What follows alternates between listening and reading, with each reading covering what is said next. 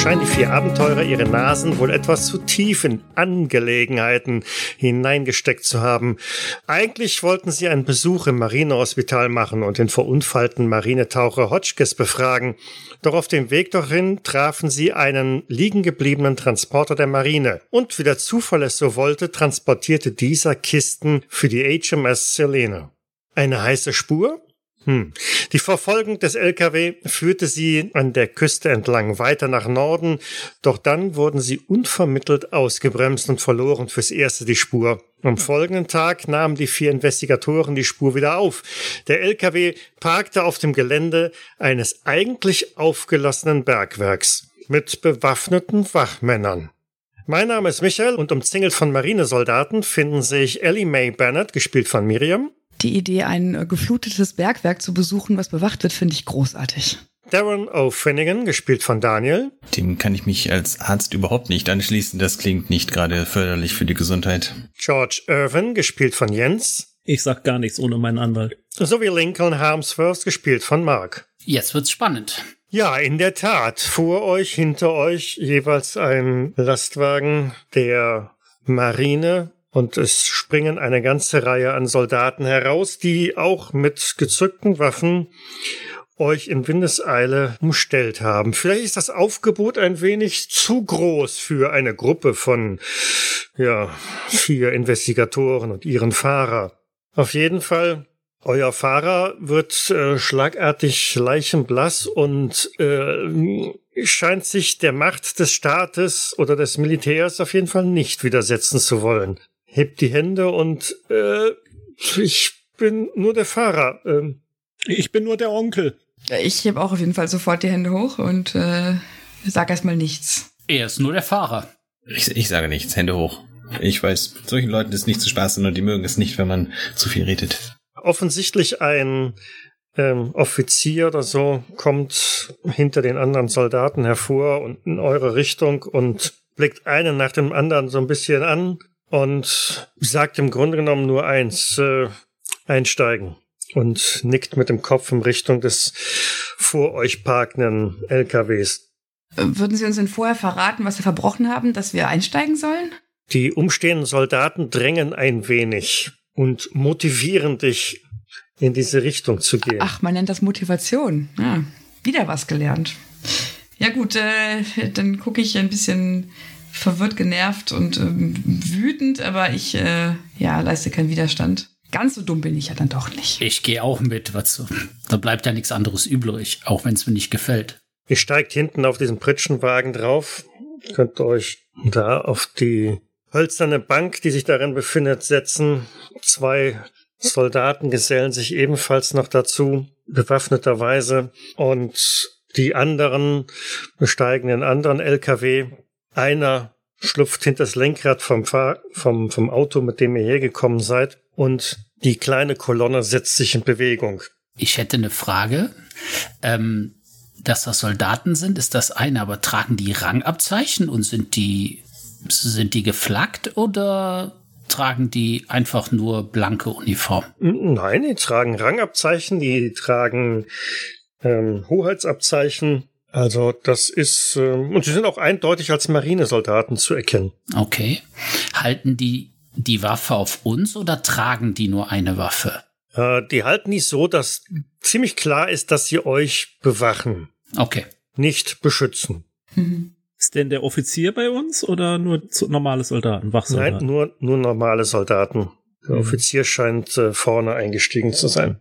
Das, das, das ist doch alles nur ein Missverständnis. Darf ich denn die Arme wieder runternehmen? Einer Soldaten äh, zuckt einfach nur mit der Schulter. Ich mach das einfach mal. Ich meine, äh, einfach umbringen werden sie uns ja wohl nicht. Oder ich, wir haben ja nichts getan. Und äh, dann würde man doch bestimmt irgendwie, äh, ich weiß ich nicht, nach uns suchen und ihnen den Mord anhängen. Auch immer hier gerade gespielt wird. Ich verstehe das nicht. Was für ein Mord? Naja, wenn sie mit den Waffen uns, du weißt schon. Einfach so. Nee, das wird doch niemand tun. Naja, ich meine, guck sie dir doch an. Also. Provozierst sie, bringst du doch nicht auch noch viel Ideen. Warum fragst du mich denn so blöd? Bis jetzt ist ja noch gar nichts passiert. Ja, genau. Deswegen sitzen wir jetzt hinten drin in so einem blöden LKW mit Leuten, die ihre Waffen auf uns richten. Ja, aber wir werden bestimmt dahin fahren, wo, äh, wo Antworten wollten? zu finden sind.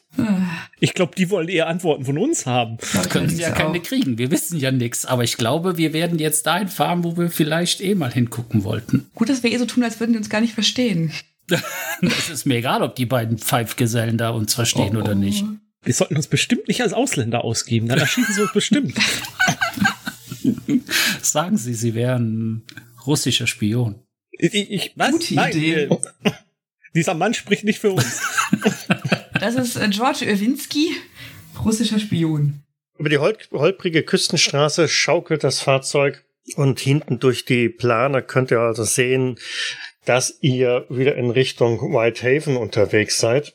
Ähm, die Küstenstrecke, die ihr also vorhin in die andere Richtung gefahren seid. Und alsbald erreicht ihr auch den Ortseingang hinter euch und ähm, kommt vorbei an der Pension, wo ihr eigentlich genächtigt habt. Es geht noch ein Stück weiter, dann biegt der LKW auf ein Gelände ab. Areal, das ihr bisher noch nicht so gesehen habt, weil so weit seid ihr noch nicht rausgefahren. Es sieht aus, nachdem der LKW dort auf dem Gelände davor eine kleine Wendung gemacht hat und rückwärts etwas näher an das Gebäude heranfährt, als würdet ihr an ein größeres Lagerhaus gebracht werden. Die beiden Soldaten springen raus und deuten euch an, ebenfalls aus dem LKW auszusteigen. Das zweite Fahrzeug parkt, parkt unweit daneben. Auch da kommen die anderen Marinesoldaten raus und das Fahrzeug eures Fahrers wird irgendwie seitlich von dem Lagerhaus geparkt. Naja, dann aussteigen. Dieses Lagerhaus ist recht unscheinbar eigentlich. Ähm, Man drängt euch ein wenig in die Richtung des Eingangs.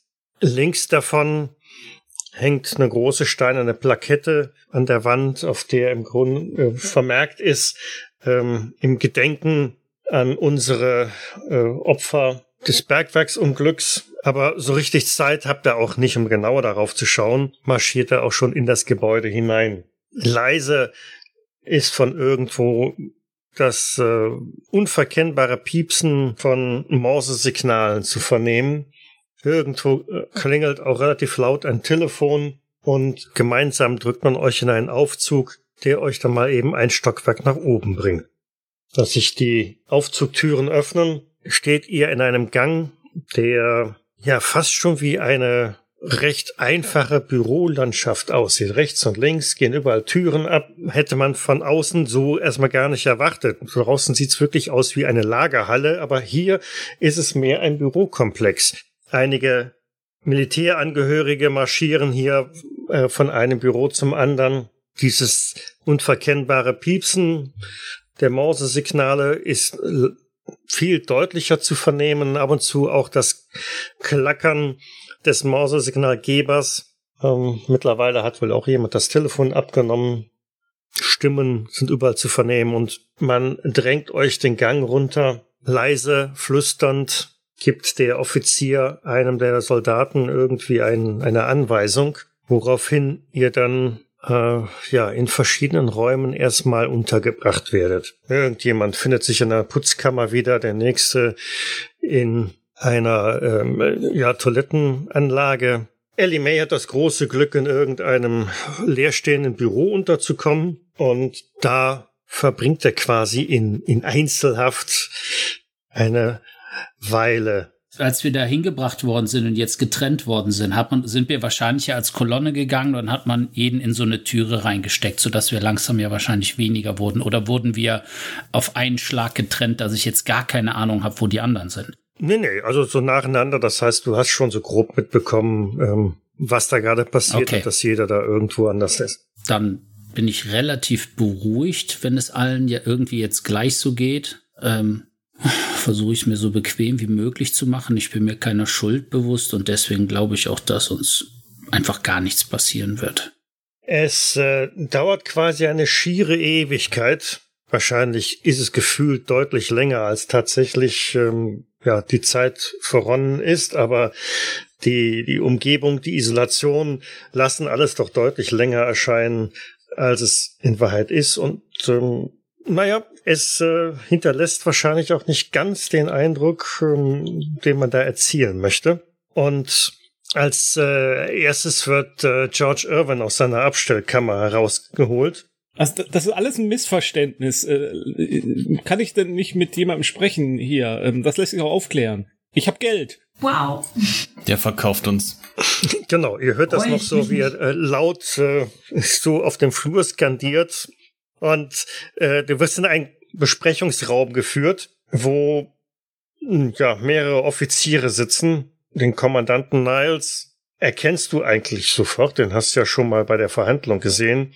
Lieutenant Williams ist ebenfalls da und ein weiterer Mann, der etwas im Hintergrund bleibt, etwas seniorer wirkt und ähm, keine eindeutigen Rangabzeichen hat. Ja, eigentlich hat der überhaupt keine Uniform an, aber er ist zumindest äh, in, in sehr guter ziviler Kleidung unterwegs, um es mal so sagen. Auffällig, unauffällig. Mr. Irwin. Äh, ja, guten Tag, äh, guten Abend, äh, Gentlemen. Ähm, das ist alles ein furchtbares Missverständnis, aber das können wir ja jetzt aufklären, nicht? Das äh, wäre eine sehr gute Idee, sagt Kommandant Niles und blättert in ein paar Unterlagen rum. So, was hat Sie denn hierher geführt? Ähm, ja nun, also ähm, Zeitungsberichte und das war ja alles sehr interessant und naja, Es war alles sehr interessant. Was war denn so interessant? äh, ja, ähm, wegen, wegen der Namen, weil da, da war ja diese, diese Art von, von Seance und, und das in die Zukunft schauen und da wurden ja die Namen erwähnt und, und, und dann tauchten die Namen der Zeitung auf und, und da werden Sie verstehen, dass wir neugierig geworden sind. Das, das war ja nur ganz natürlich und, und, und wir, wir haben ja auch nichts gemacht, also, und, wir haben auch nichts gesehen, also, Es folgen eine ganze Reihe an Fragen, die mh, bei dir immer mehr auch den Eindruck erwecken, oha, die wissen etwas mehr über mich als ganz offensichtlich ich über die. Es scheint so, als hätte er vor ihm ein ganzes Dossier mit Informationen über, ja, wann du nach England eingereist bist, was dein beruflicher Hintergrund ist und, und, und. Und irgendwann bringt man dich wieder zurück in deine Abstellkammer und ähm, schnappt sich Shelley May, die ebenfalls in diesen Besprechungsraum reingebracht wird. Miss Bennett? Ja, So. Wie ich sehe, sind Sie Ihre Eltern vor nicht langer Zeit verstorben. Ist das richtig? ich wüsste nichts, was das hiermit zu tun hat und äh, warum Sie mich diese Frage stellen und ich gebe Ihnen auch darauf keine Antwort. Nun, ich habe, glaube ich, gerade eine Frage gestellt. Ja, das haben Sie gemacht, aber Sie kriegen dennoch keine Antwort.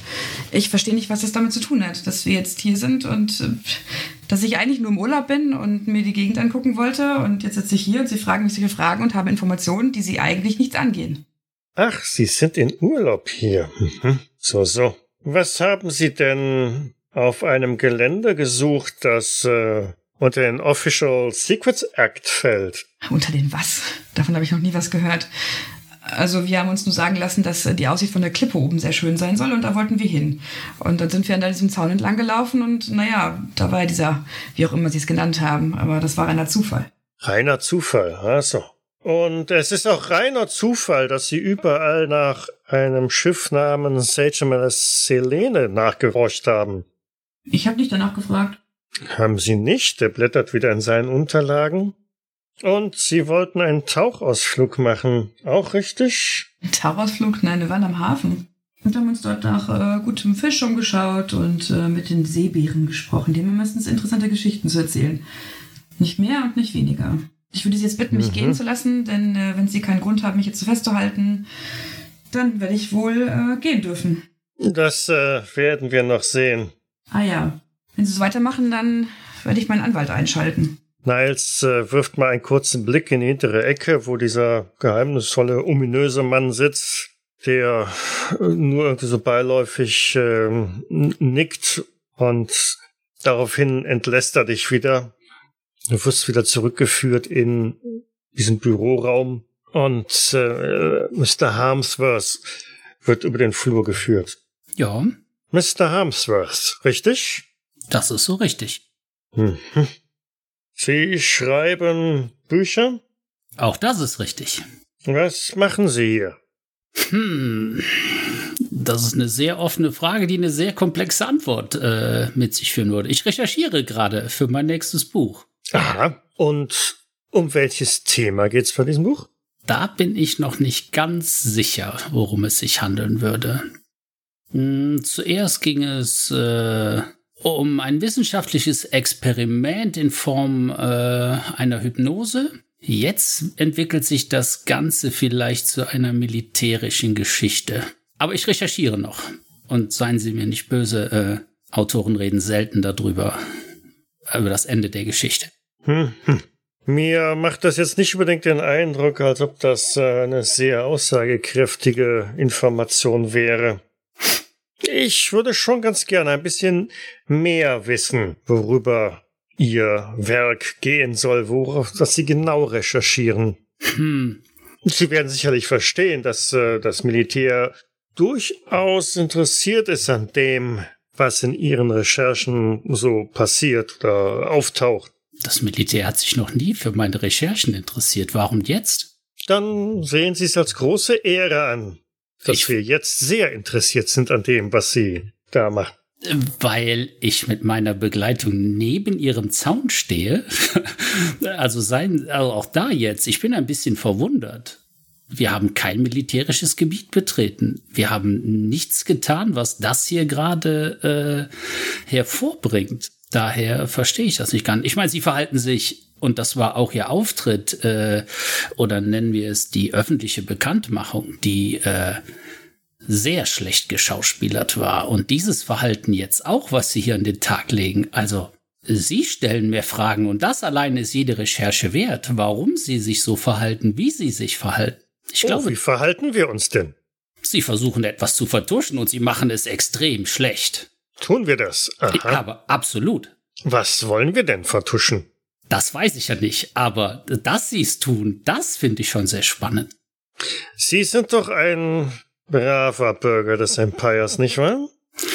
Ich setze mich gerade hin, ich würde sagen schon. Haben Sie gedient? Mm, mm, mm, Nein. So, so. Man Auch, kann anders seinen äh, Dienst für sein Land tun. Auch dir werden noch eine ganze Reihe Fragen gestellt aus deiner Historie und offensichtlich ähm, weiß man relativ gut Bescheid oder zumindest irgendjemand hat ein, ein, ein sehr detailliertes äh, Dossier über dich verfasst, in dem Inhalte über deine Werke drinstehen und Stationen deines Lebens, die manchmal auch vielleicht äh, ein paar Details, ein paar pikante Details deiner Vergangenheit beleuchten und entlässt dich dann auch recht bald wieder zurück in die Kammer, aus der man dich hervorgeholt hat. Hm. Zwischendurch ähm, wird auch irgendwann, das hört man zumindest, weil er, weil er lauthals äh, ja winselt oder beteuert, seine Unschuld beteuert, äh, der Fahrer von euch irgendwann mal rausgeholt und äh, verhört. Was genau da läuft, bekommt er nicht mit und aber als letztes scheint dann auch Darren O'Finnigan in den Besprechungsraum geholt zu werden. Dr. O'Finnigan? Ja. Und Sie sind? Niles. Kommandant Niles. Das hier ist äh, Lieutenant Williams. Und nun ja, erzählen Sie mal, was Sie hier so machen. Nun, ich habe mich einer Gruppe von Bekannten angeschlossen, die in diesen Gegenden einige Ausflüge machen wollte. Und bin dabei auf einige interessante Fälle, sagen wir Tauchunfälle, gestoßen, die mein Interesse als Mediziner geweckt haben. Ah, die Tauchmedizin ist Ihr Spezialgebiet? Die Lungenmedizin. Davon steht aber hier nichts. Die Lungenmedizin. Interessant, interessant. Woher kennen Sie denn äh, die anderen? Nun, bekannt bin ich eigentlich mit Mr. Harmsworth. Wir haben ähm, einige Interviews geführt für eines seiner Bücher. Er ist ein aufstrebender Autor, wie Sie sicherlich schon festgestellt haben. Mhm. So, so. Und äh, was für Fälle der Tauchmedizin haben Sie hier gefunden? Äh, gefunden, so direkt noch keine. Ich, äh, Noch keine. das ist ja das Problem. Ähm, ich kann Ihren Ärger gut verstehen und ich weiß, dass wir uns nicht an alle gültigen Regeln gehalten haben, aber ich kann Ihnen versichern, wir führen äh, nichts im Schilde, was die Souveränität dieses Landes und seines Militärs in irgendeiner Form beeinflussen könnte. Es ist äh, geht lediglich um privates Interesse. Privates Interesse. Und wenn wir dabei einen Schritt zu weit gegangen sind, dann möchte ich mich dafür in aller Form entschuldigen. Sie müssen zugeben, dass äh, Ihre Operation hier, was immer Sie auch tun, im Geheimen stattfindet und es sich nun nicht ganz vermeiden lässt, dass Zivilisten dort hineinstolpern. Sind wir, sind wir die Ersten? Ist das noch nie passiert? Diese unrühmliche Ehre kommt Ihnen durchaus zuteil. Hm. Deshalb haben Sie sicherlich Verständnis dafür, dass wir doch arg interessiert daran sind, wie Sie und was Sie hier detailliert machen und gefunden haben. Ah, de- detailliert da. Sie waren auch bei der Anhörung dabei, nicht wahr? Das stimmt. Gemeinsam mit den anderen dort kamen diese mysteriösen Tauchunfälle äh, ebenfalls zur Sprache. Mhm. Und was ist Ihre Meinung zu diesen Tauchunfällen? Nun, nach all dem, was ich äh, bis jetzt gehört habe von Menschen, von denen ich nicht weiß, wie vertrauenswürdig sie sind, klang es so, als seien die offiziellen Geschichten nicht ganz den Tatsachen entsprechen, wenn Sie verstehen, was ich meine. Nein, verstehe ich nicht. Wie gesagt, medizinisches Interesse. Rein wissenschaftlich. Rein wissenschaftlich, so, so. Und Sie haben sich mit Miss Bennett als angebliche Studentin im Vickerswerft Hospital auch erkundigt. Studentin? Naja, sie In welcher Universität lehren Sie, Dr. Auffennigen? Ich habe meine Praxis in London und war des Öfteren im hiesigen äh, Universität in der hiesigen Hochschule zu Gast. Zu Gast. Und Miss Bennett ist nicht Ihre Studentin. Also wenn Sie so fragen, äh, aktuell ist sie das nicht, aber sie hat durchaus Interesse bekundet an äh, meinem Fachgebiet. Wer weiß, was die Zukunft bringt. Nach einigen weiteren Fragen, bei denen eigentlich nur immer klarer wird, ähm, hm, die wissen ziemlich gut Bescheid. Da hat jemand seine Hausaufgaben gemacht und ähm, die ein oder andere Ausrede wird relativ leicht und schnell ähm, zerstört, führen sie auch dich wieder zurück und lassen euch gemeinsam wieder eine Weile da schmoren und grübeln, bevor dann bei euch über die Türen wieder aufgehen und ähm, man euch aus eurer Isolation wieder herausholt und gemeinsam in diesen Besprechungsraum bringt. Euch vier und euren Fahrer, Commander Niles und Lieutenant Williams und dieser mysteriöse Mann sitzen auch noch da. Zwei Soldaten mit Waffen stehen neben der Tür und äh, halten den ganzen Raum so ein bisschen im Blick. Man drängt euch auf bereitgestellte Stühle, auf denen ihr sitzen dürft. Dann wenden sich Niles und ähm, Williams euch zu. Und äh, das erste Mal spricht auch dieser merkwürdige Mann. Ihr habt also das äh, im, im Flüstern oder im leisen Reden von den beiden anderen irgendwie, dass sie ihn mit Kay ansprechen. Ich glaube nicht, dass es sich hier um ausländische Spione handelt, sagt er halblaut zu den beiden anderen Marineoffizieren. Also, was mich betrifft, hm, schließt sie irgendwo ein oder schickt sie an die Arbeit. Ich habe hier genug Zeit verschwendet. Äh, was heißt nochmal, schließt sie irgendwo ein? Er schnappt sich seinen Hut und ähm, rauscht relativ zügig an den oder an euch vorbei nach draußen. Die Marinesoldaten gehen relativ schnell auf Zack und wenden sich ihm zu, beziehungsweise folgen ihm dann. So lassen Sie uns jetzt hier stehen oder sitzen? Nun, ähm, gut. Wendet sich Niles wieder an euch. Also, nun ja. Also, was Sie uns erzählt haben, lässt darauf schließen, dass Sie, so wie es aussieht, ein paar Abenteurer mit ähm, vielleicht interessanten, nützlichen Interessen oder Fähigkeiten sind. Ich ähm, wurde autorisiert, Ihnen mitzuteilen, dass die Marine in dieser Gegend einen, ähm, sagen wir mal, wichtigen Fund gemacht hat. Doch bevor ich Ihnen mehr erzähle, er wendet sich einmal kurz um und schnappt sich vom Schreibtisch im Raum ein, ein, ein Bündel maschinenbeschriebener Seiten. Äh, bevor ich Ihnen mehr erzähle, muss ich Sie bitten, Ihnen eine Unterschrift entsprechend des Official Secrets Acts zu leisten und händigt dabei jedem von euch so ein Packen Papier aus. Eng besch maschinenbeschriebene Seiten mit Logo der britischen Regierung und äh, allem Pipapo festgetackert. Ich deute auf unseren Fahrer. Lassen Sie den einfach gehen. Den haben wir bezahlt, dass er uns, dass er äh, uns fährt. Alles zu seiner Zeit, alles zu seiner Zeit. Ähm, wie gesagt, würden Sie auf der letzten Seite da bitte unterschreiben würden? Äh, geben Sie mir Ihr Wort als äh, Offizier und Gentleman, dass uns dadurch keine äh, äh, rechtlichen Nachteile entstehen, wenn wir das jetzt hier unterschreiben?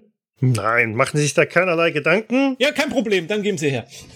Ist das dein Ernst? Du willst einfach unterschreiben? Du willst das mal lesen, worum es da Wir geht? können das doch mal, mal lesen. Ja, er hat uns doch sein Wort gegeben als, als Offizier. Nein, du kannst ihm doch nicht blind glauben. Ja, er ist doch ein Offizier ihrer Sag mal, Majestät. was ist denn los mit dir? Die, die uns hier einfach gegen unseren Willen hier hingebracht haben und eingesperrt haben. Ja, aber es ist doch unsere Regierung. Das hat schon alles seine Ordnung, wenn er das sagt. Ich unterschreibe. Ich schlag die Hände vom Kopf zusammen. Was habe ich da für einen Onkel? Ja, aber hallo. Hat der Staat jemals irgendwas getan, was nicht zu unseren Gunsten wäre und zu unserem Wohl? Vielleicht verkaufe Also, ich ihm meine Seele. Ich, will erst mal lesen, was Vielen da... Dank, Mr. Ja. Irwin. Ja, was ist, solange es für ihre Majestät ist? Der Fahrer hat auch schon längst unterschrieben und ja, wie ich schon sagte, wenn Sie unterschrieben haben, haben Sie keinerlei, müssen Sie nicht befürchten, in Haft genommen zu werden. Äh, ich habe die Ähm, Vormundschaft äh, für Nein, nein, nein, nein, nein, Miss äh, Bennett. Ich, ich kann bin da gerne volljährig, du unterschreiben. kannst, das, das kannst du nicht machen. Sperren Sie mich lieber wieder in die Zelle ein, ich lese in Ruhe, äh, zumindest fahre ich einmal drüber und dann unterschreibe ich das vielleicht, aber doch jetzt nicht einfach so zwischen Tür und Angel. Also nicht, zumindest man- schwer man- lesen will ich das auch. ich ich verstehe nicht, wie man der Regierung ihrer Majestät gegenüber so misstrauisch sein kann. Was haben die dir gegeben? Es ist wahrlich keine Prosa, die da zu lesen ist. Äh, Es ist juristisches Kauderwelsch äh, noch und nöcher. Es geht im Grunde genommen um eine ganze Reihe an Regeln und Gesetzen, die ähm, ja in, in der Zeit des ersten, des, des großen Krieges halt erlassen worden sind, was Geheimhaltung und äh, Verstoß gegen äh, Verschwiegenheitspflichten und ähm, Landesverrat und, und Co. Das sind so die Begrifflichkeiten, die euch da relativ schnell immer wieder mal ins Auge springen. Und auch Begrifflichkeiten wie äh, langjährige Haftstrafe und Geheimnisverrat und nicht öffentliche Verhandlungen machen doch relativ klar, hm, das ist ziemlich übel. aber ich verstehe jetzt nicht so richtig genau den Zweck dahinter. Also wollen die einfach nur, dass wir die Klappe halten und ähm, Ja. egal was wir rausfinden und noch rausfinden werden, dass es einfach nicht weitergetragen wird, ja? Die wollen sonst nichts. Das prangt auf alle Fälle in ganz großen, äh, also gefühlt in ganz großen Lettern in jedem Satz hervor. Halt die Klappe, halt die Klappe, halt die Klappe. Okay. Erzähl nichts, du weißt von nichts, du verrätst nichts. Aber die wollen, die wollen die uns irgendwie engagieren oder was? Nein. Also ich sag jetzt nochmal laut, also er hat gerade eben gesagt, wir werden eingeweiht. Bevor ich sie einweihe, müssen wir das unterschreiben. Warum Das heißt, wir so erfahren noch freigebig damit? Ich verstehe das nicht. Das macht doch alles keinen Sinn. Ähm, Ja, wenn wir gleich was hören und dann legt man uns Was? um, wenn wir drüber reden. was macht denn der, der, der äh, Doktor? Ich schüttle den Kopf. Eingeweiht. Und dann? Schauen Sie sich das an. Wenn wir ein Wort darüber verlieren, dann passiert uns und unseren Geliebten schlimme Dinge. Was bringt es dann, eingeweiht zu sein? Doktor, Sie waren vorhin doch noch sehr interessiert an gewissen wissenschaftlichen Erkenntnissen. Was nützen wissenschaftliche Erkenntnisse, wenn man sie mit niemandem teilen kann? Ich bitte Sie. Ich stelle jetzt mal die Gegenfrage. Was ist, wenn wir das nicht unterschreiben? Können wir dann einfach gehen? Selbstverständlich. Sie könnten, können dann den Raum verlassen und vier meiner Männer werden Sie sogar begleiten. Ja, aber ich, ich verstehe gar nicht, was, was, was die Diskussion soll. Ich meine, selbstverständlich hat äh, die Regierung ihrer Majestät jedes Recht dazu, uns umzubringen, falls wir einen Geheimnisverrat begehen. Was zur Hölle? Ich weiß überhaupt nicht, wo, was, was, was wo, wo, wo die ist. Ich verstehe diese ganze Diskussion nicht. Wir verpflichten uns unserer äh, und, und dem Königreich gegenüber verschwiegen zu sein und dann haben wir das auch zu sein. Da gibt doch gar keine Diskussion drüber. Ich gucke ihn völlig fassungslos an. Also, ich habe jetzt nicht den ganzen Tag noch Zeit. Wir haben auch noch andere Sachen hier zu tun. Gibt's noch andere Gefangene hier? Und dabei unterschreibe ich das. Was soll's? Der Gruppenzwang. Ich unterschreibe auch. Nur damit. Nur weil meine Neugier hier siegt. Nur weil die Neugier siegt. Ich schreibe da irgend- irgendeinen Fantasienamen hin. Nur um zu sehen, wie Mr. Harmsworth sein Leben zugrunde richtet. Er sammelt die Verträge wieder ein. Vielen Dank.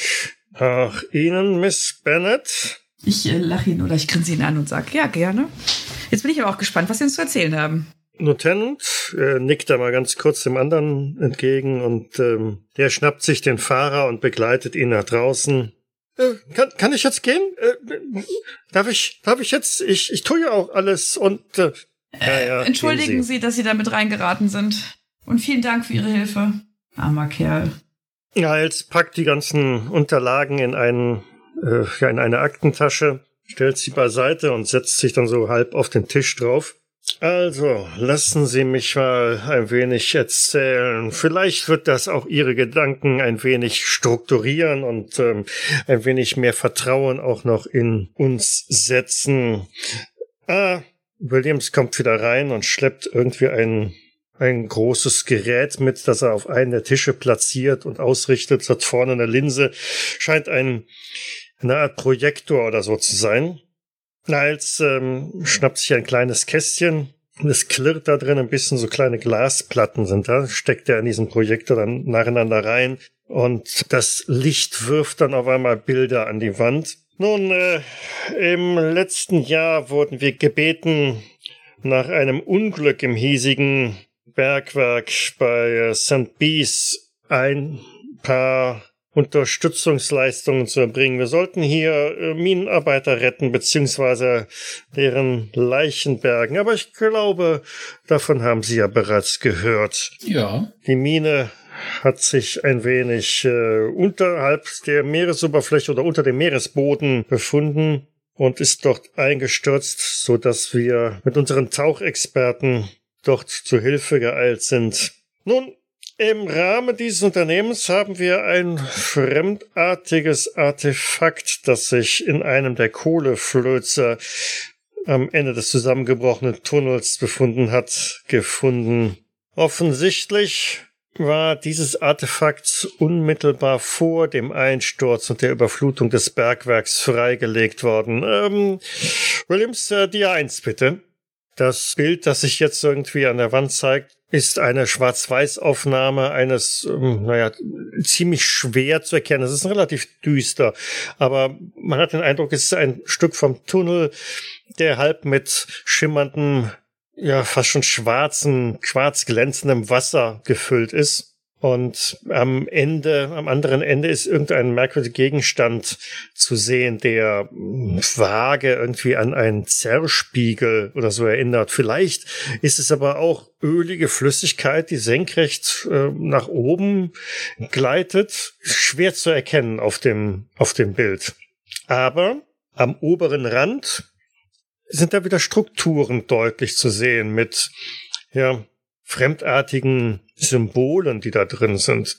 Ein Taucher, der in der Nähe steht, lässt erahnen, dass dieses Objekt, dieser ähm, weit größer als ähm, der Tunnelquerschnitt sein dürfte. Die Symbole kommen keinem von euch direkt bekannt vor. Es mutet vielleicht irgendwie extrem fremdländisch an, aber ägyptische Hieroglyphen sind es auf alle Fälle nicht.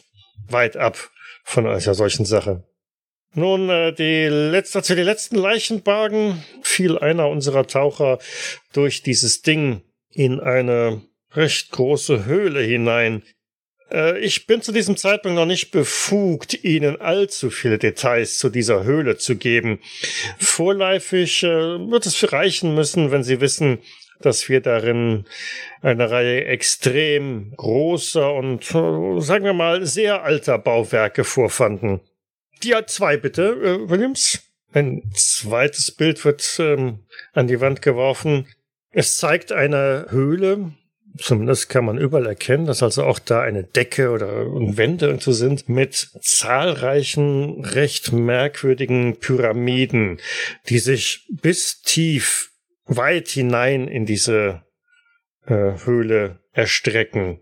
Und obwohl es nur eine Schwarz-Weiß-Aufnahme ist, umgibt diese ganzen Höhlen eine Art von, tja, Aura, Glühen. Nun, nachdem wir die Decke abgestützt hatten, waren wir in der Lage, den größten Teil des Wassers aus dem Stollen zu pumpen und mit den Ausgrabungen zu beginnen. Äh, der Zugang ist geradezu unglaublich alt. Unsere Geologen sagten uns, dass sich der Kohleflöz um das Artefakt herumgebildet hat. Ähm, wenn Sie ein bisschen ähm, besser öffnen, Sie kennen sich ja ein wenig mit Bergwerksthemen aus, nicht wahr? Äh, äh, aber das, das ist doch absurd. Tja, wenn, wenn Sie das so sagen. Ähm, Aber das muss doch Millionen Jahre. Richtig. Richtig. Aber da. Das widerspricht. Und so etwas halten Sie vor der Öffentlichkeit geheim? Das ist eine faszinierende Entdeckung. Ihre Geologen.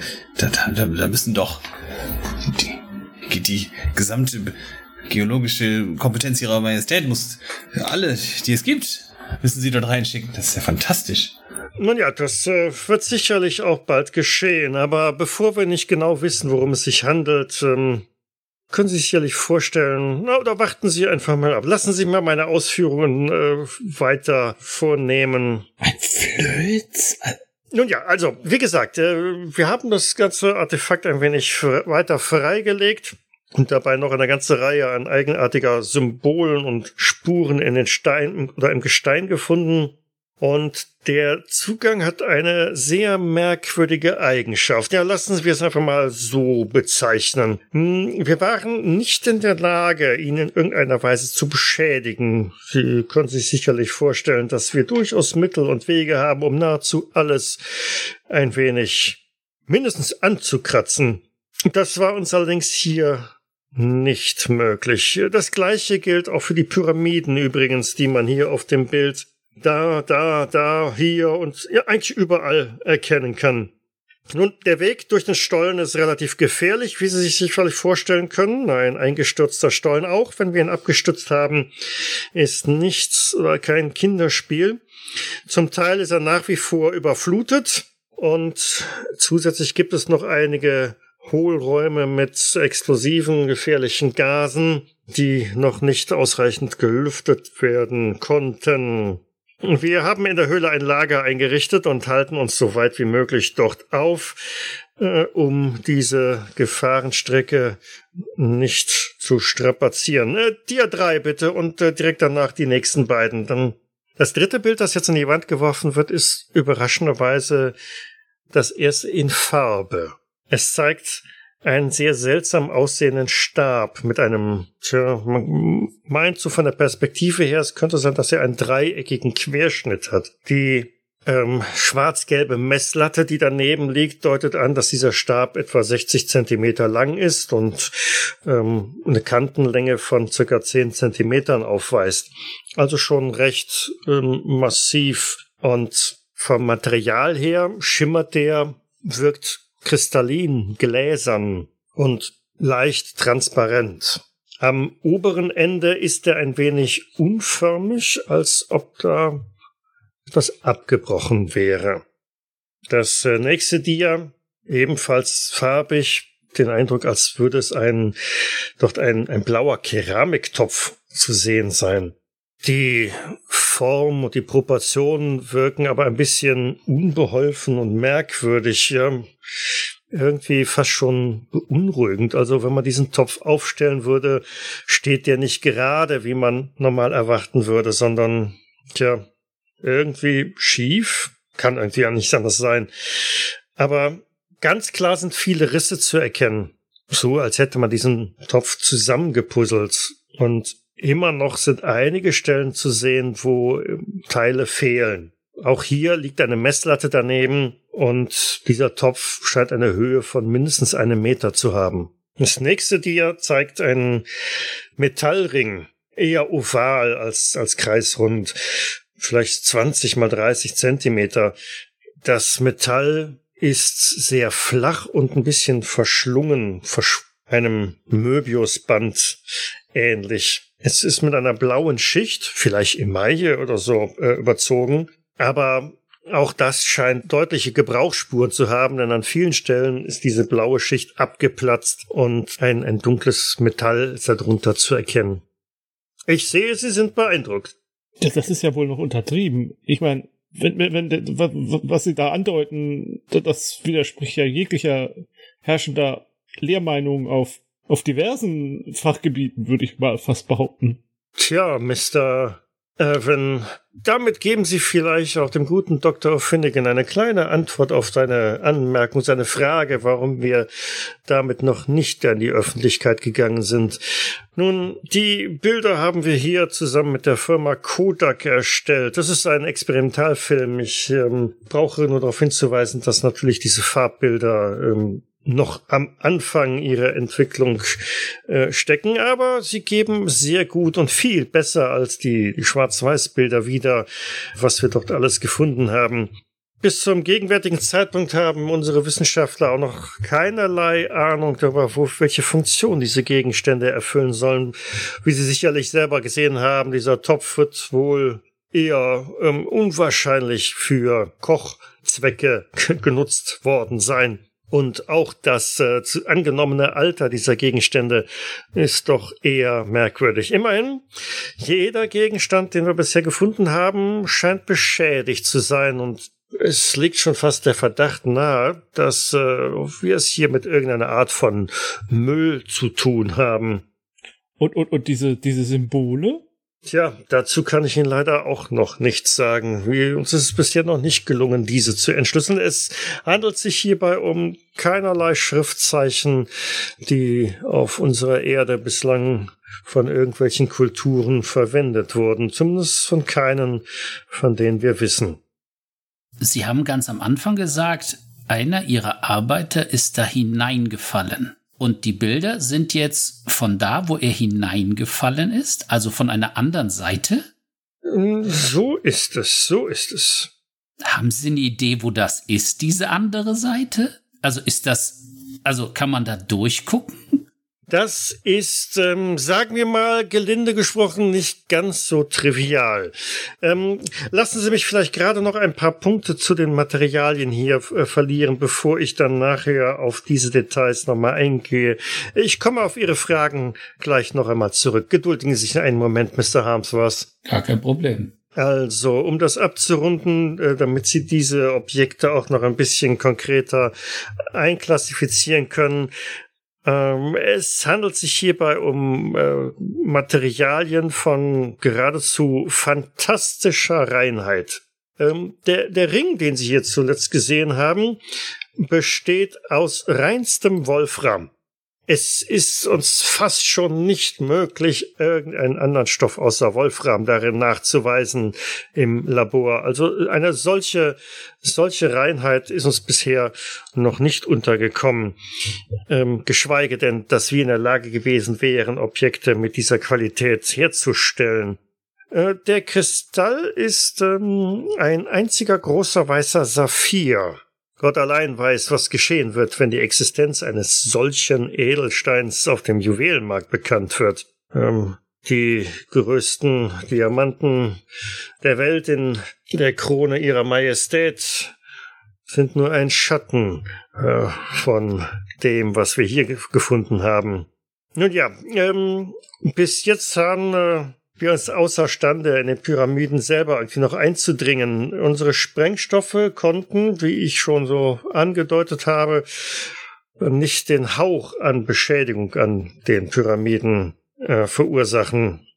Unsere besten Sprengstoffe kratzten die Oberfläche nicht einmal an. Können Sie sich sicherlich vorstellen, Mr. O'Finnigan, was dies für das Militär bedeutet. Eine feindliche Nation mit diesem Wissen könnte Anlagen bauen, über die wir nicht einmal uns Gedanken machen könnten oder nicht einmal vorstellen könnten. Oder umgekehrt, wenn wir in der Lage wären, mit dieser Technik Anlagen und Einheiten. Aber ich schweife ab. Ich schweife ab. Ja, ja, sie werden, sie wären quasi unangreifbar. Wie auch immer. Sie sagen es, äh, Miss Bennett.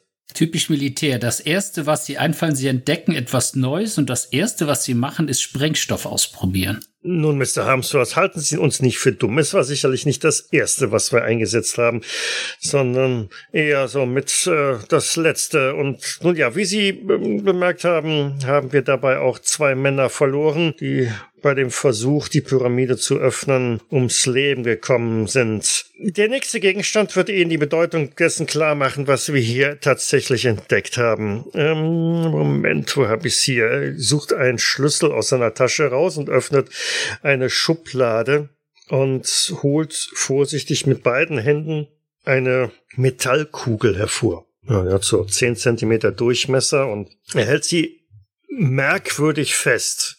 Sie scheint nicht so schwer zu sein. Also vom, vom Metallkugel, 10 Zentimeter Durchmesser, hat schon ein bisschen Gewicht, aber er hält sie recht seltsam und hebt sie auf einmal mit etwas Schwung nach oben. Und dabei fängt die Kugel an zu schweben. Ganz langsam. Was? Steigt hinauf bis zur Decke und senkt sich dann noch ganz langsam wieder hinab. So fast schon, als wäre es eine Seifenblase in, in dem Tempo, in der Geschwindigkeit, in der Leichtigkeit. Das, das, Ganz langsam senkt sie sich wieder auf seine Hände hinab. das ist doch irgendein Trick. Äh, äh, wie, wie, wie machen Sie das? Ich, ich, ähm, Mr. Irwin, erreicht dir die Kugel einfach mal. Schauen Sie nach, ob da ein Trick dabei ist. Äh, äh, äh, was, was, was ist? Die Kugel wiegt vielleicht ein bisschen mehr als 100 Gramm, verhält sich allerdings ähm, so, als wenn sie wesentlich schwerer wäre und zugleich ist sie dann doch wieder so träge, dass sie quasi schweben kann. Also ich, ich, ich nehme die ganz, ganz vorsichtig und zögerlich in die Hand. Und was ist das denn für ein Material? Also, Tja, das kann ich Ihnen leider auch nicht sagen. Unsere Wissenschaftler sagen, ähm, der Gegenstand verhält sich in der Trägheit in etwa so, als würde er sechs Kilogramm wiegen. Ähm, wie gesagt, äh, tatsächlich wiegt er nicht einmal oder knapp über 100 Gramm. Äh, wir haben bisher nicht öffnen können. Vielleicht drehst und wendest du die Kugel in der Hand Mhm, oder gibst sie auch weiter. Und da ist, sie ist nahtlos. Ne? Das ist wie aus einem Stück noch nicht mal gegossen, weil dann wären ja irgendwo diese feinen äh, Grate noch zu sehen oder so. also, Sondern- also bevor ich sie, ich gebe sie gerne weiter, äh, vorher äh, aus irgendeinem Impuls heraus äh, äh, rieche ich mal dran. Mhm. Völlig, vielleicht riecht's ein bisschen metallisch, aber nichts, nichts Auffälliges. La Wir haben versucht, sie zu öffnen, äh, Mr. Irwin. leitet das Material den Strom? Äh, das äh, ist äh, durchaus der Fall, ja. Tatsächlich ein Metall. Allerdings haben wir versucht, sie zu öffnen äh, und dabei ein gutes Dutzend an Diamantsägen verschlissen. Und dabei rede ich jetzt nicht nur von den Sägeblättern. Tja, Also wie gesagt, ich reiche sie gerne an einen von euch weiter, der sie nehmen möchte. ja, ich würde sie sofort nehmen, wenn du sie dann Hm? und würde sie dann auch in der Hand äh, hin und her drehen und ähm, das, ja, die Hand quasi so aufmachen, in der Hoffnung, dass sie dann auch irgendwas macht. Vielleicht mal kurz die Hand runternehmen, ähm, dass vielleicht irgendwie stehen bleibt oder so in der Luft. Aber ja, ich weiß nicht, tut sie irgendwas dann oder bleibt sie in meiner Hand liegen? Also sie folgt schon den Gesetzen der Okay. Schwerkraft. Das heißt, sie, du kannst sie relativ leicht ein bisschen nach oben werfen und dann kommt sie viel langsamer, als man erwarten würde, dann auch wieder äh, senkt sie sich wieder hinab. Also wenn man damit einen Ballsport betreiben würde, dann würde es wahrscheinlich Stunden dauern, bis die dieser Ball wieder den Boden berührt. Ich äh, würde sie dann mal an mein Ohr halten und schütteln, ob da irgendwie, weiß ich nicht, was drin ist oder so.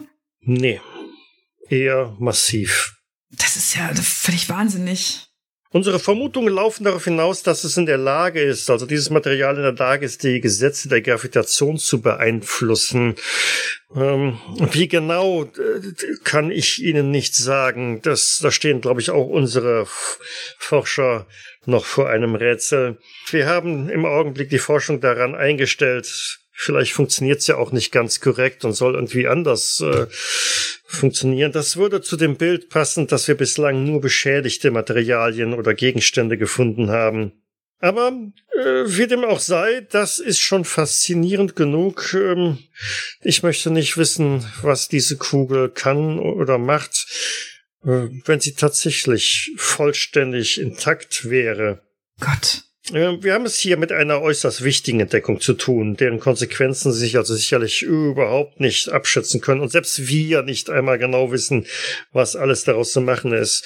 Ähm, Die, die Wissenschaft wird eventuell eine völlig neue Bedeutung für die Pax Britannica erhalten.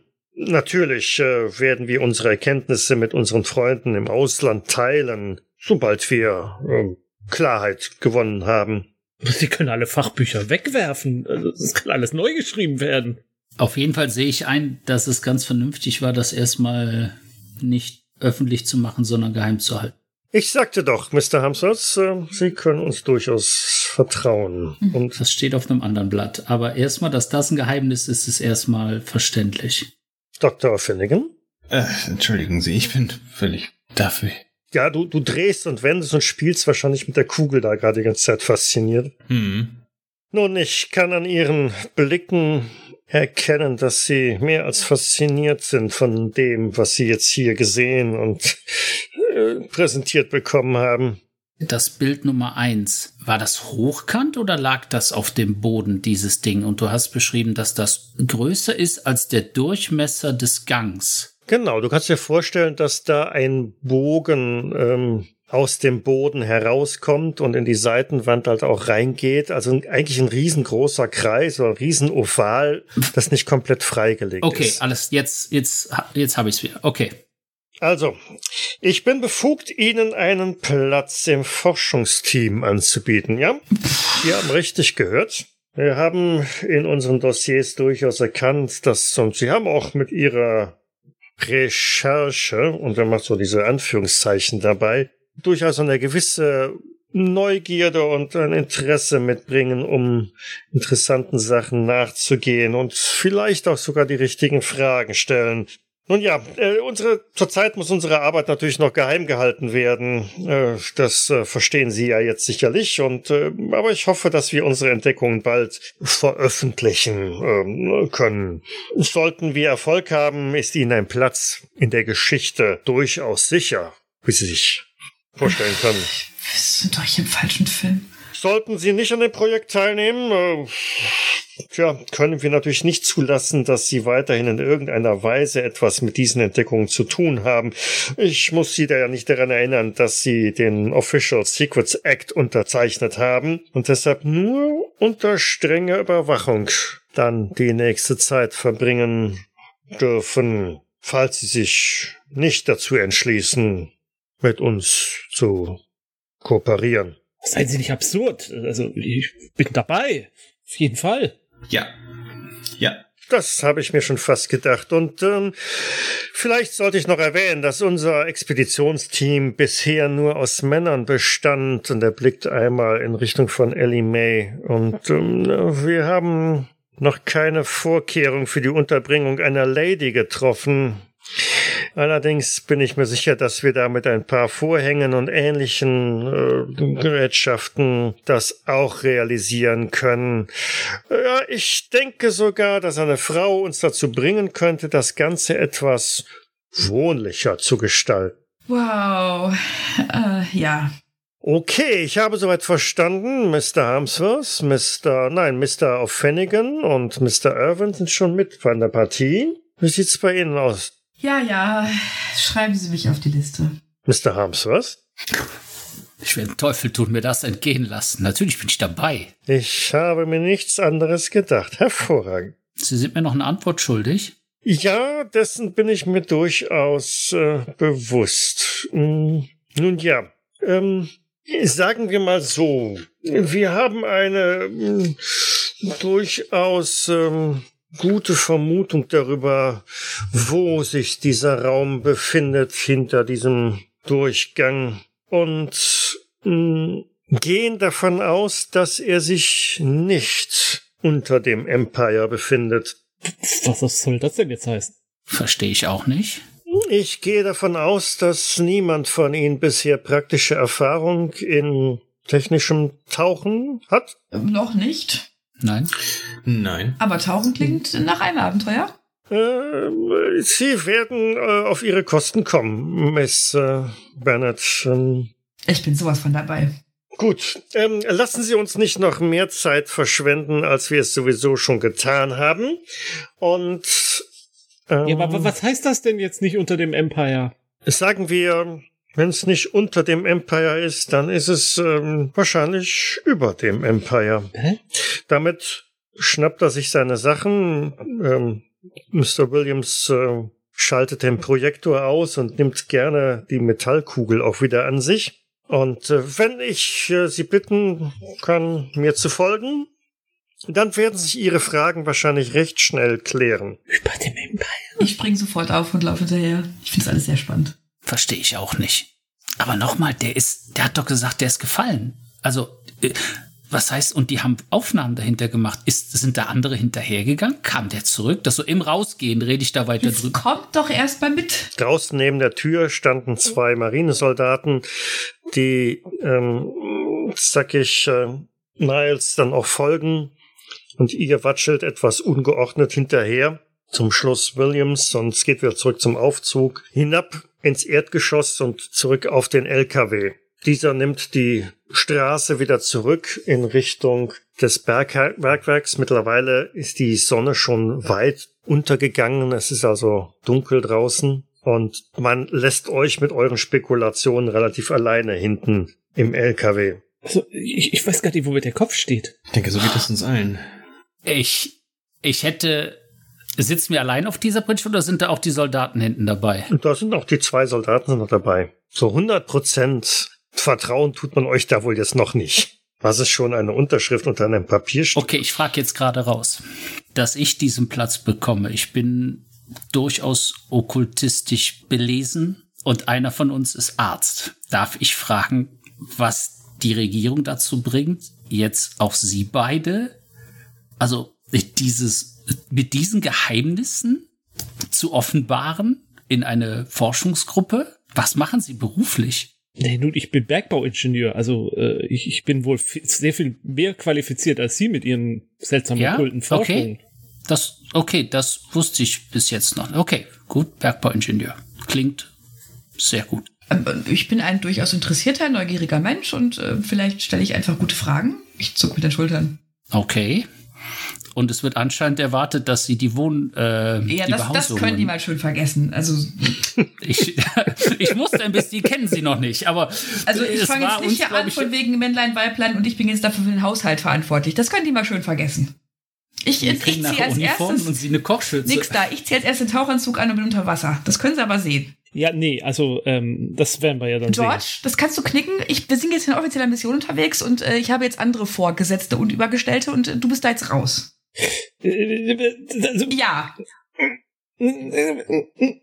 Die Wegstrecke wird deutlich holpriger. Ihr seid also von der Hauptstraße abgebogen und jetzt direkt in Richtung dieses Bergwerksgeländes. Und ähm, es dauert noch nicht all, allzu lang, als ihr durch dieses äh, Tor, der das Gelände umgebene, ja, den Zaun halt hinter euch lasst und mitten auf dem Gelände parkt, das ihr am Vormittag nur von außen sehen konntet. Die Marinesoldaten springen ab und äh, helfen euch aus dem Lastwagen auszusteigen und geleiten euch ohne weitere Worte zusammen mit Niles und Williams zu einer von diesen zum, zum Lagerhaus auf diesem Bergwerksgelände. Es ist eher eine kleine Hütte als äh, großes Lagerhaus, aber dort ähm, liegt auf einem Tisch äh, einige Sachen bereit, die sich dann entpuppen als tja, schwere, lange, wollene Unterwäsche. Hm. So, jeder von euch bekommt sowas äh, verpasst. Also eine lange wollene Unterhose und ja, eher Pullovermäßig und schwarz glänzend irgendwie ein Gummianzug, der einem Taucheranzug entspricht. Woll. Da sind Stiefel direkt mit dran fixiert, auch die Arme oder Ärmel sind halt mit dran und äh, feste Handschuhe. Ja, das sollte jeweils so passen. Miss Bennett, Sie können froh sein, dass Sie nicht ganz so klein geraten sind. Das kleinste Modell sollte auch für Sie passend sein. Machen Sie sich keine Sorgen, das geht schon alles soweit. Ähm, Äh, für Sorgen ist jemand anders verantwortlich. Und ich schaue zu meinem Onkel.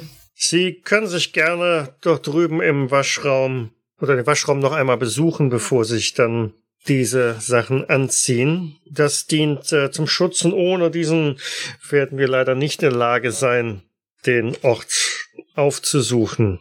Und wenn ich sage, ich empfehle Ihnen, den Waschraum zu besuchen, dann meine ich das durchaus ernsthaft. Auch wenn Sie meinen, Sie müssten gerade nicht. Ja, dem Tipp komme ich doch nach. Ja, Mut hat Mut. Genau. Nachdem er wieder rauskommt, schlüpft er in die Wollsachen und Miles und Williams helfen euch in diese ziemlich sperrigen, schweren Tauchanzüge rein. Wir haben hier, und er deutet da nochmal hinter sich auf ein paar Spinde, ein paar abschließbare Schränke. Ich würde Ihnen empfehlen, äh, Ihre persönlichen Gegenstände hier zu lassen und wirklich nur das Allernotwendigste mitzunehmen. Insbesondere alles, was aus Papier oder feineren Stoffen besteht. Diese Sachen würden auf dem Weg zum Ziel im Zweifelsfalle zu Schaden kommen. Auch äh, spitze Sachen sollten Sie vielleicht nicht unbedingt mitnehmen. Die könnten die Tauchanzüge beschädigen und das kann sehr unangenehme äh, Seiteneffekte haben. Wenn Sie sonst irgendwelche Sachen mitnehmen wollen, hätten wir hier eine Kiste und er deutet auf eine Munitionskiste. Ähm, dort können Sie Sachen hineindeponieren. Diese wird versiegelt und kann dann mitgenommen werden. Aber ähm, im Grunde genommen haben wir eigentlich alles auch schon vor Ort. Äh, also Notizbücher, äh, Vermessungs- und Fotoapparate, alles äh, schon vorhanden. Dann lasse ich meine Umhängetasche, lasse ich da. Ich nehme gar nichts mit. Mhm. Sieht's bei den anderen aus? Also ich wüsste jetzt auch nicht. ja, nö. Hm, genau. Nö. Ah, das trifft sich hervorragend. Äh, Zwei andere Marinesoldaten betreten auch den, die Hütte, stellen eine riesengroße Holzkiste ab mit dem Aufdruck äh, Siebe, Gorman und Co., der euch ja schon einmal irgendwo begegnet ist und Mhm. Niles holt einen metallenen Tauchhelm da heraus, äh, sowie eine Art Rucksack.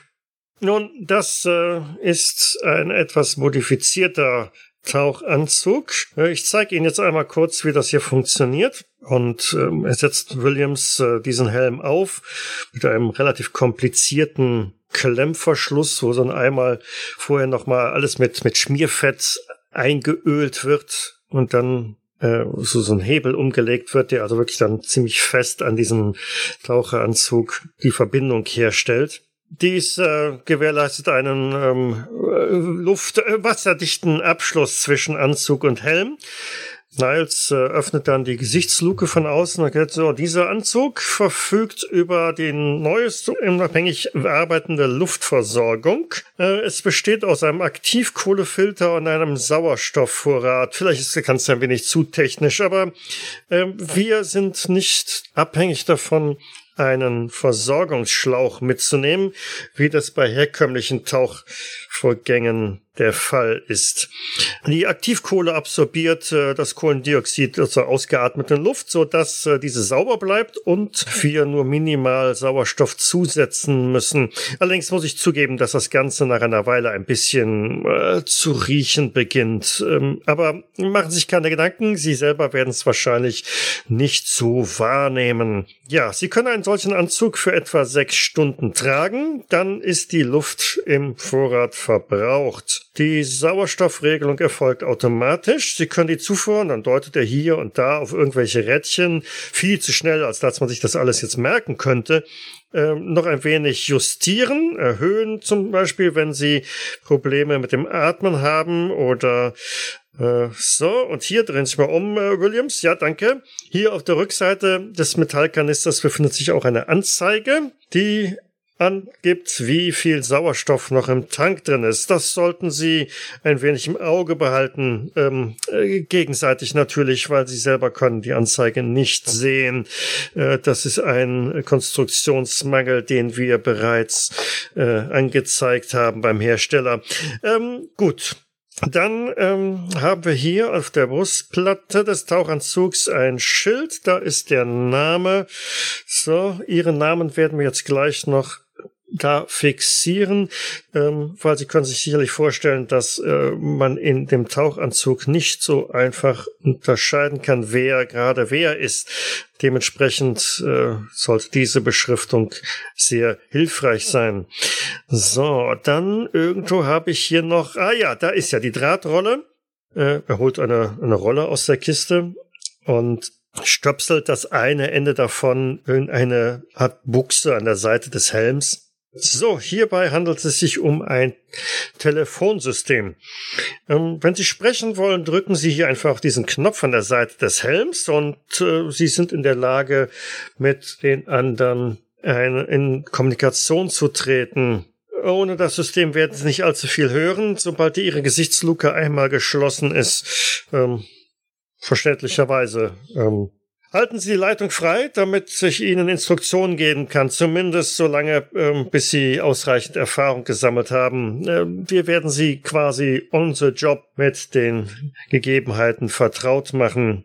Äh, lassen Sie jetzt nach dem Anziehen des Anzugs die Gesichtsluke bitte noch offen, damit wir möglichst viel Sauerstoff sparen, bis wir unser Zielgebiet erreicht haben. Wir werden jedes bisschen davon im Bergwerk brauchen. Leidet irgendjemand von Ihnen unter Klaustrophobie? Nein. Nicht? Hervorragend. Hervorragend. Noch nicht. Dann hoffen wir mal, dass es so bleibt. Ähm, so. Sehr schön. Gut. Wir müssen in sechs Stunden, muss man wieder hier sein oder? Am Zielort haben wir äh, Austauschzylinder. Äh, ähm, machen sich da keine Gedanken. Ähm, Okay. Das ist mit ausreichend äh, Karenz äh, kalkuliert worden. Das Anziehen dieser Anzüge ist sehr mühsam und zeitraubend. Die sind insgesamt auch eher unbequem und ähm, man kann sich kaum darin bewegen. Jeder Schritt ist schwierig und ab und zu kneift auch mal dieses Gummi, äh, wenn man den Arm beugt oder so. Aber ja, und das Gewicht drängt einen die ganze Zeit so ein bisschen vorwärts. Man steht also immer ein bisschen leicht nach vorne gebeugt. Das ist jetzt so ein richtiger Tiefseetauchanzug. wie Ja, man, ne? Okay. genau. Macht mal eine Probe auf Stärke. Alle? Ja, Halle. Ja.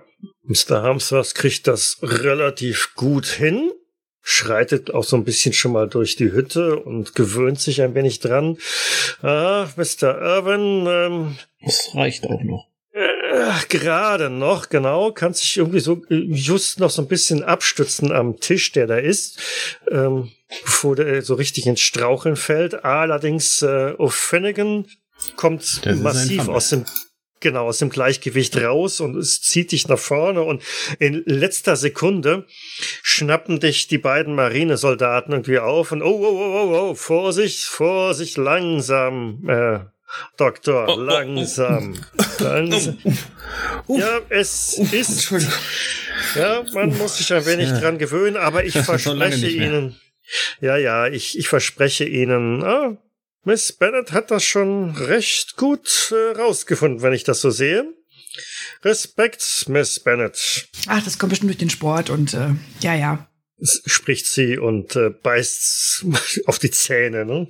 Gut, gut. Aber äh, machen Sie sich keine Sorgen, das wird leichter. Sie werden sich dran gewöhnen und am Zielort sowieso.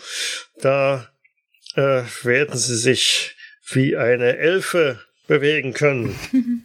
ich glaube, wir sind dann soweit. Lassen Sie uns in die Grube hinabfahren. Ähm, äh, keine Sorge, das erste Stück werden wir in einem Grubenkarren ähm, äh, zurücklegen. Das äh, wäre ansonsten auch ein wenig zu anstrengend mit den Anzügen jetzt hier an. Er setzt sich jetzt selber auch noch seinen Helm auf und bricht euch halt durch die Luke weiter an und dann folgen Sie mir bitte und langsam. Äh, Machen Sie lieber kleine Schritte, eine nach den anderen. Nicht übereilen hier. Sie werden die Kraft auch noch brauchen. Es geht in Richtung des Grubeneingangs. Auf einen alten Grubenkarren. Niles und Williams haben jeweils so eine elektrische kleine Laterne dabei. Und es geht dann in die Dunkelheit hinein. Bis zu einem, ja, bis zum Förderturm, beziehungsweise zum, zum Aufzug, der euch dann langsam in die Tiefe bringt. Um euch herum nach wie vor Düsterheit, Finsternis. Ach, macht mal eine Stabilitätsprobe. Mhm. Der Aufzug rappelt, schaukelt, schüttelt ein wenig, knietscht und knarrt, aber langsam und gemächlich bringt er euch runter und Bin drin. dürfte bei allen gepasst haben, ne? Äh, nein, bei mir nicht. Bei dir nicht? Ich habe 50. Oh, gut, 54 von 50 ist dann natürlich. Ja, ähm, dann spürst du eine leicht aufkommende Panikattacke. Das Schaukeln, das Gewicht, die Dunkelheit und ähm, ach, so richtig gewöhnt hast dich immer noch nicht an diesen ständigen Druck vorwärts, der dich beim jedem Ruckeln des Aufzugs wieder von den Füßen zu reißen scheint. Aber du hast äh, Glück, äh, Williams ähm, nimmt das irgendwie direkt wahr und äh, packt dich an den Schultern, blickt dich direkt durch die geöffnete Luke an und ähm, Doktor, konzentrieren Sie sich aufs Atmen. Einatmen und ausatmen. Ah, Ja, Ja, ich kann hier keine Panik gebrauchen. nein, nein, alles, kein, nein. Alles keine, klar? Keine Panik, alles, alles klar. Gut, alles klar. gut. Es ist nur, puh, alles gut. Ich schau nach vorn. Sie werden für diese Anstrengung schon belohnt werden. Keine Sorge, keine Sorge. Wenn was ist, äh, geben Sie Signal. Und hören Sie drauf. Einatmen, ausatmen. Das ist das Wichtigste dabei. Ruckelnd kommt der Aufzug unten zum Stehen und ähm, zwei Minenarbeiter in ziemlich schmutzigen Overalls kommen euch entgegen, spannen jetzt zwei Grubenponys vor den Karren und so werdet ihr tiefer ins Bergwerk hineinkutschiert. Immer, das, der Geruch da drin ist stickig, modrig, feucht. Man hört immer wieder Tropfen, Wasser plätschert also irgendwie in, in, in großen, fetten Tropfen in Pfützen hinein. Einer der Männer äh, hält eine Lampe nochmal hoch und sagt, so, die Luft ist rein hier und sauber. Sie können also die Gesichtsluken weiterhin offen lassen. Alles gut. Gute Fahrt. Und hin und wieder kommen ähm, Warntafel, die an, an der Decke montiert sind, darauf hinweisen, dass es jetzt hier, dass die Decke hier sehr tief runtergeht und äh, ihr seid gezwungen, also auf dieser Kutsche euch ziemlich klein zu machen, um nicht mit den Helmen an die Decke zu stoßen. An den Wänden läuft immer mehr Salzwasser hinab. Im Schein der Lampen wirkt es teilweise grün, schleimig. Irgendwie nicht so, wie ähm, George es von den Bergwerken bisher gewohnt ist. Und äh, gewisse Unruhe keimt schon in dir auf. Also Wasser in einem Bergwerk ist jetzt nicht unbedingt so State of the Art. Ne? Mehrere Arbeiter tauchen auf einmal auf. Einer von denen ruft mal quer rüber, ah, wir haben hier ein ziemlich übles Leck. Harry, wenn du zum Schacht zurückkehrst, ja, äh, sag ihnen, dass wir noch eine weitere Pumpe benötigen. Alles klar. Und kurze Zeit darauf hält dann halt das Pony an und ähm, damit auch die Kutsche und ihr könnt absteigen. So, von hier an sind wir leider auf unsere eigenen Beine angewiesen. Sie sollten jetzt die Gesichtsluchten dicht machen. Wir kontrollieren das auch nochmal, weil jetzt geht es ein wenig in die Tiefe. Und äh, stöpseln sich bitte hier an das Telefonkabel an. Ja, ist Bennett hervorragend. Genau so. Ja, prima. Sir Irwin, klappt das? Hallo, kannst du mich hören? Sehr gut, sehr gut. Dr. Finnegan, äh, vielleicht äh, folgen Sie direkt mir hier vorne. Ja, hallo, hallo, okay. Sehr gut, sehr gut. Was haben Sie was? Kurze Kontrolle auch bei Ihnen. Check, check, können Sie mich hören? Ich kann Sie hören. Machten Sie die Luke. Ja, Ja, jetzt so, jo, so ist sie richtig zu. Hervorragend. Zusätzlich klingt er euch an so eine Sicherheitsleine ein, die euch ein wenig an, an Bergsteigerverbindungen erinnert. Dies ist nur zur Sicherheit, weil wir teilweise äh, durch ähm, absolute Finsternis marschieren werden. Ähm, machen Sie sich keine Sorge. Sobald irgendwas ist, ähm, ziehen Sie einfach an der Leine. Das spüren wir dann schon und wir werden was machen. Gut. Oh. Dann hatten wir jetzt soweit alles klar. Ja, ähm, von jetzt an müssen wir wirklich die Luken geschlossen halten. Hört ihr über so eine knisternde Telefonstimme in euren Ohren. Im folgenden Abschnitt haben wir ein paar sehr gefährliche Gasblasen und wir müssen an ein paar Stellen auch unter Wasser marschieren, weil sich doch die Wasser, das Wasser bis an die Decke äh, angestaut hat. Aber bl- keine Panik, bleiben Sie beisammen, halten sich im Zweifelsfall an einem Seil noch zusätzlich fest. Das gibt ein wenig Sicherheit. Okay. Noch Fragen? Nicht? Ah, nee. Hm. Hm. Das sind ja alles sehr rosige Aussichten hier. Mm -mm. Okay, ja. Hm, nein, nein. Äh, äh. Dann mal los. Ja, dann mal los. Dann macht man eine Probe auf Stabilität derweil alle. Juhu. Und Niles geht vorweg. Oh, da bin ich Ja. gespannt. Mr. Harmsworth, Mr. Irvin, wenn Sie vielleicht noch die Kiste tragen könnten. Williams ist hinten. Und los geht's.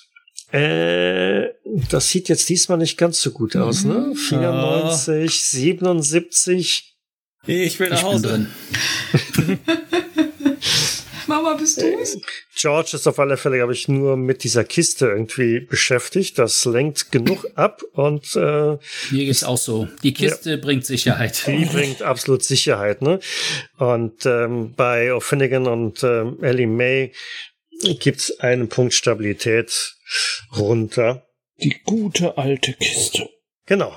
Ihr wartet also knöcheltief durch, ähm, durchs Wasser.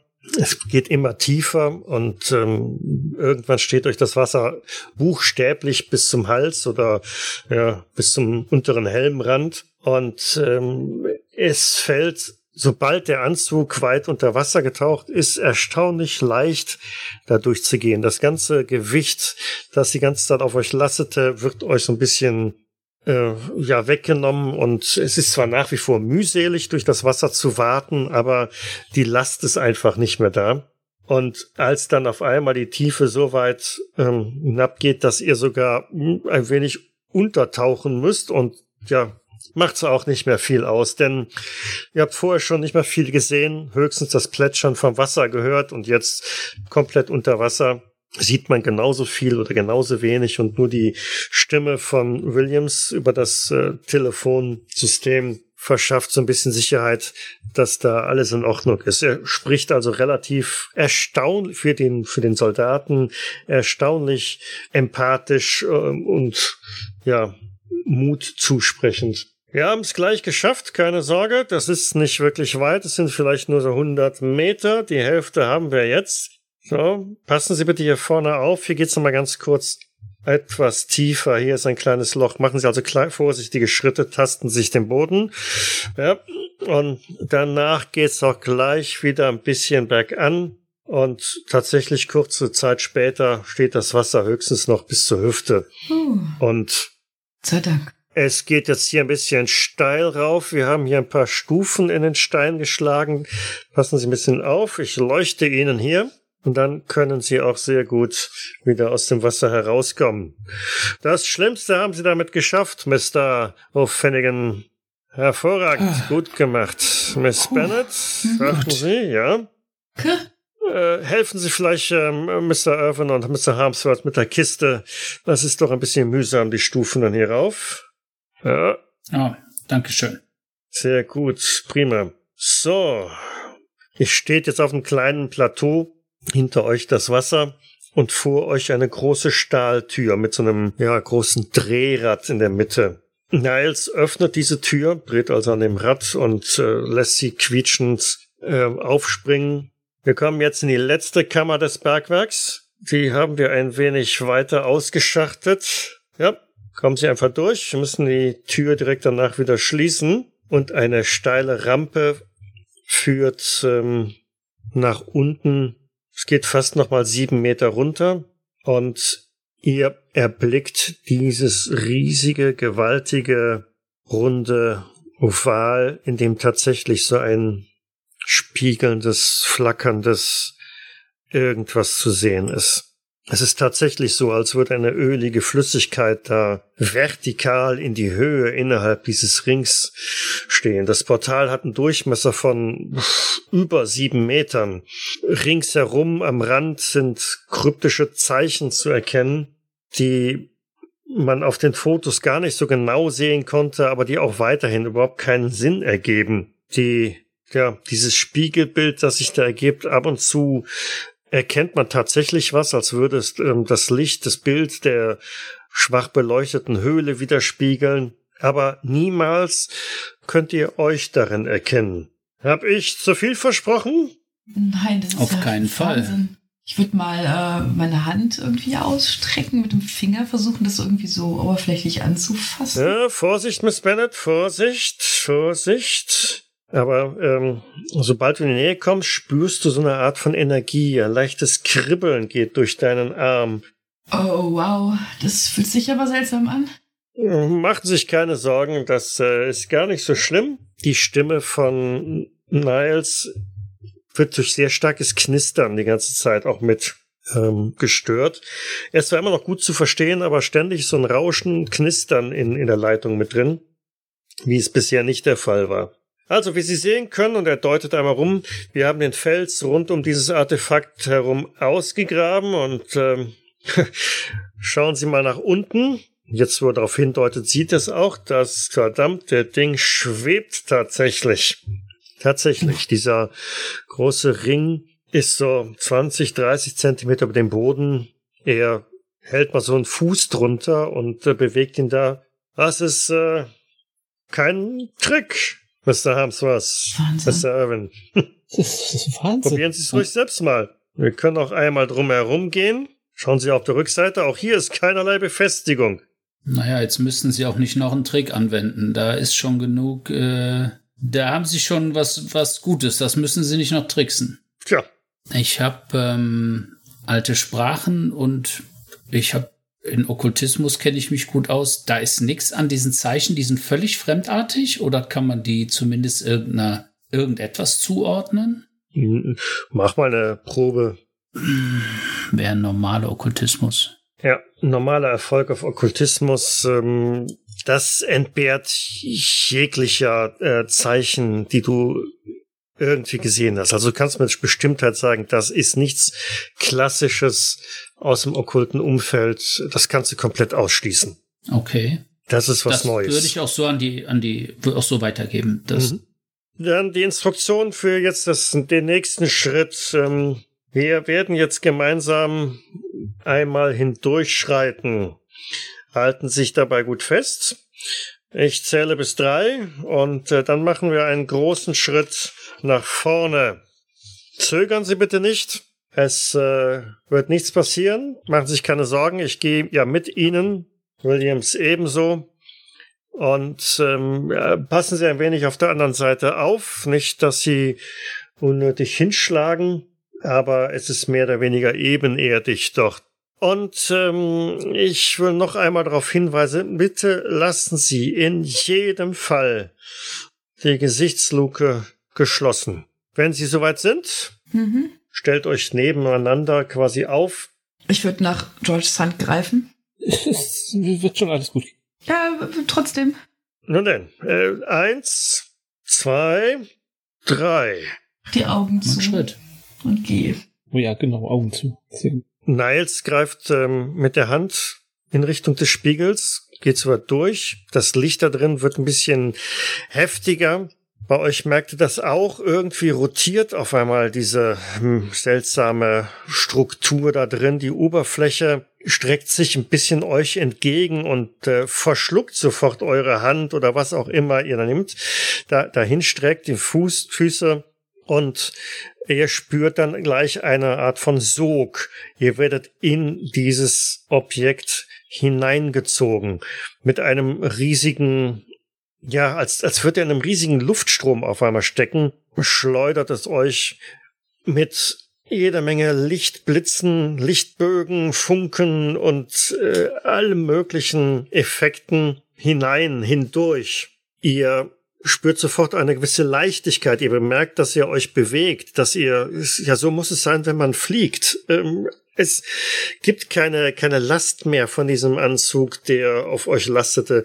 Noch weniger, als es im Wasser gewesen war. Es ist, und ihr werdet automatisch nach, nach vorne bewegt. Irgendwohin, tiefer, weiter.